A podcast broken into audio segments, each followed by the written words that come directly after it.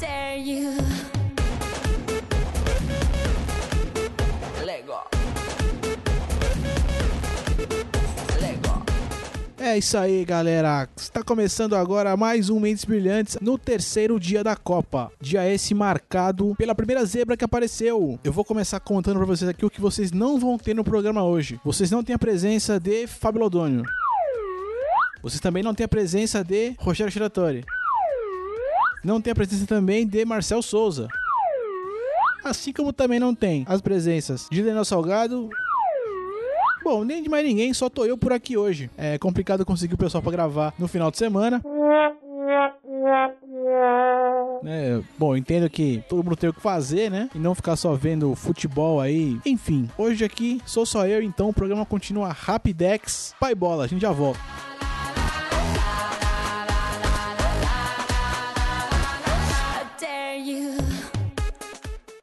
Bom, pessoal, esse terceiro dia foi o mais cheio. É o único que vai ter quatro jogos, né? Que os próximos agora vão ter no máximo três aí nessa primeira fase. Enfim, primeiro jogo de hoje foi Colômbia e Grécia. Depois tivemos Uruguai e Costa Rica. Olha a zebra. Olha a zebra. Itália e Inglaterra. Tradição em campo. Costa do Marfim e Japão aí. Com duas, quem sabe, vamos dizer assim, futuras potências aí do futebol.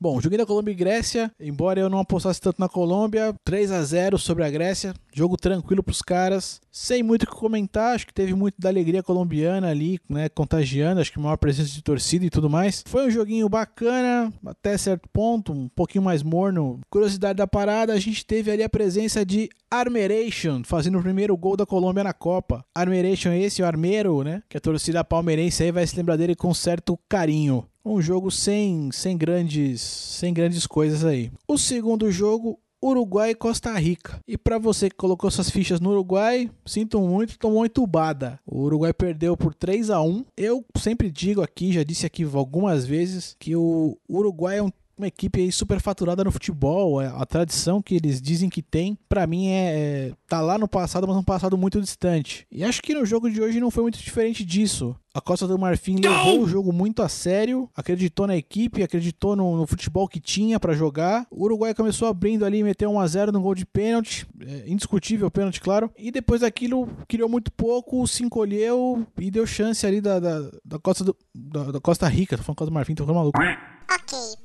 para e começa de novo. Bom, o segundo jogo foi Uruguai e Costa Rica. E pra quem colocou as fichas no Uruguai, sinto muito, mas tomou uma entubada linda. Que o Uruguai pra mim é super faturado do futebol, a tradição que tem, essas coisas todas. É super faturado. Acho que o futebol uruguaio hoje, aliás, hoje não, né? Hoje já há muito tempo, né? Eu nunca vi o Uruguai fazer um- uma grande competição. É claro que na última, ficando aí com a quarta colocação, acho que foi o melhor resultado que eu vi deles. Tudo bem, eu reconheço que é um bicampeão mundial, aí ganhou duas vezes, mas ganhou a primeira Copa e ganhou a do Brasil aqui em 1950. E de lá pra cá não viu fazer grandes coisas, não, não me lembro assim de nada do Uruguai. E a Costa Rica levou o jogo a sério, acreditou que podia ganhar, foi lá e fez. Sabe aquela história do por não saber que era impossível, foi lá e realizou? Foi, foi bem isso. É, o Uruguai abriu o placar do jogo com um pênalti indiscutível ali em cima do Lugano. E depois disso levou, tentou acho que meio que levar a partida no banho-maria, até criou algumas chances e tudo mais. Mas a Costa Rica foi incisiva e conseguiu ali em alguns lances, até certo ponto ali ousados, arriscados. Não dá pra dizer geniais, mas conseguiram virar o placar ali e impor ali os 3 a 1 né? Aliás, o terceiro gol, uma jogada linda. O jogador havia acabado de entrar, não vou lembrar o nome dele agora, mas enfim. E ele recebe um passe em profundidade ali, toca na série do goleiro, na, na diagonal e arrebenta, assim, né? Foi bom. Costa Rica arrebentou os caras e agora vai complicar um pouquinho, né? Porque o Uruguai tem pela frente os adversários que foi do nosso terceiro jogo do dia, que foi Inglaterra e Itália. Ou Itália e Inglaterra, não sei agora a ordem aí que foi colocada, mas enfim. Nesse terceiro jogo, duas equipes de tradição no futebol, Itália e Inglaterra, Inglaterra inventora do esporte. Foi um jogo mais tranquilo, a Itália soube levar bem a partida, venceu por 2 a 1 A Itália abriu o placar numa puta jogada do Pirlo, né, que dá, dá aquela furada ali, recebe um, um passe ali cruzado pro, meio da área, ele fura e sobra pro carinha rolar a bola, chutar e mandar pra dentro. Pirlo tá jogando fino da bola, né? É um, um meio atacante ali já com. Aliás, hoje eu acho que ele joga até um pouco mais de volante, enfim. Tem jogado muito bem, tem jogado o fino da bola ali. É o cara do que pensa, que dá o passe, que pensa a jogada, que acalma o jogo ali. A Itália soube no geral administrar bem o jogo. Tomou o gol da Inglaterra ali numa jogada típica inglesa, né? Bola em profundidade na lateral, cruzamento pra dentro da área, atacante vai e empurra. E aí não tem pra ninguém. O gol dos caras, o cruzamento foi do Rooney, que é um dos craques aí dessa equipe. Mas depois disso, a Itália vira com o Balotelli. Uma jogada linda do lateral deles, dá um corte pra dentro, cruza na medida pro Balotelli empurrar pra dentro. Depois disso, acho que talvez até por sentir um pouco o calor e tudo, porque eles jogaram em Manaus, né? Os caras, a Itália meio que foi cozinhando um pouquinho o galo daqui, cozinhou dali, recebia, tocava a bola, soube administrar a partida e levou o placar até o final. Uma partida muito bacana, mas que isso coloca, né, é, é, nesse grupo embolado, embola já, né? Porque a a Costa Rica, em teoria, a zebra aí da parada, tem seus três pontos, mas por ter vencido por 3 a 1 hoje é o líder do, do grupo. Então a zebrinha tá na frente. Né? A Itália, como só fez, ganhou por 2 a 1 tem só um gol de saldo. A Costa Rica tem dois. Então, no momento, era quem lidera o grupo.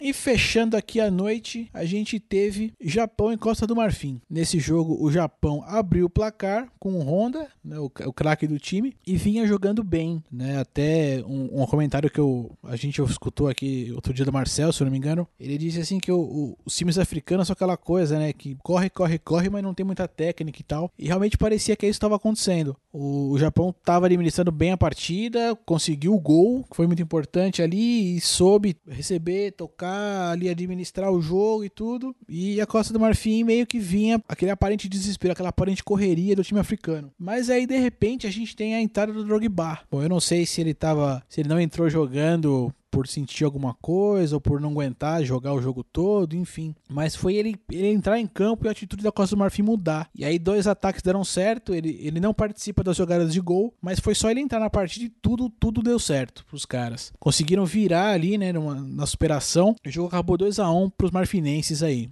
Bom, pessoal, como só tem eu falando aqui, fica tudo bem rapidinho, né? Não tem muito não tem muita ideia para trocar, não tenho muito aqui com quem discutir e ver quem foi melhor, quem foi pior, enfim.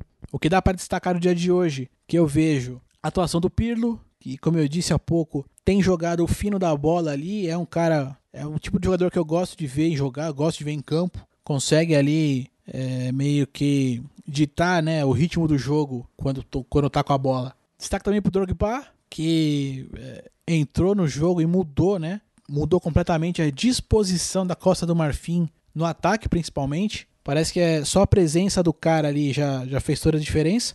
Mas o grande destaque do dia foi a Costa Rica. Costa Rica essa que jogou como equipe, é, não, não, não se apequenou em frente ao Uruguai, que todo mundo fala que tem aquela puta tradição, mas não tem.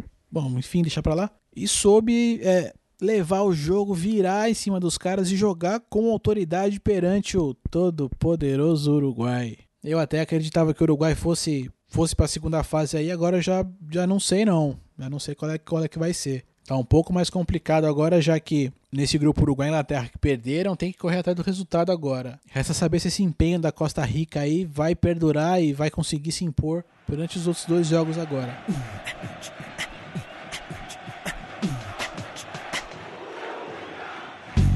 For fun. Flag all around the world. Coming out from everywhere. Everybody together, anywhere. Cause we all belong to. Bom, pessoal, é isso. Esse foi o terceiro dia da Copa. Por enquanto tá bacana. Tem mantido aí mais ou menos uma média aí, cada jogo de três gols, né? É claro que o joguinho da Espanha faz essa média subir um pouquinho. Afinal, a gente teve um jogo de seis gols, né? Enfim. E continue acompanhando aqui comigo. Continue acompanhando comigo. Eu, se eu não conseguir ninguém para gravar comigo, que é o caso de hoje, vou fazer esse programa Pocket sozinho mesmo, porque eu gosto muito de estar aqui, enfim, é, falar, comentar sobre a Copa aqui vai ser um prazer. Eu vou tentar fazer isso todos os dias até o final. Para você que é meu amigo aí, que tá ouvindo aqui essas baboseiras que eu tô dizendo, manda um feedback pra mim. Diz se tá bom, se tá ruim. Quer participar? Manda um e-mail, manda uma mensagem aí pra mim no Twitter. Vem participar comigo. Vamos conversar sobre a Copa, vamos falar sobre os jogos, as curiosidades, as bobagens que vão aparecer por aí. Até mais!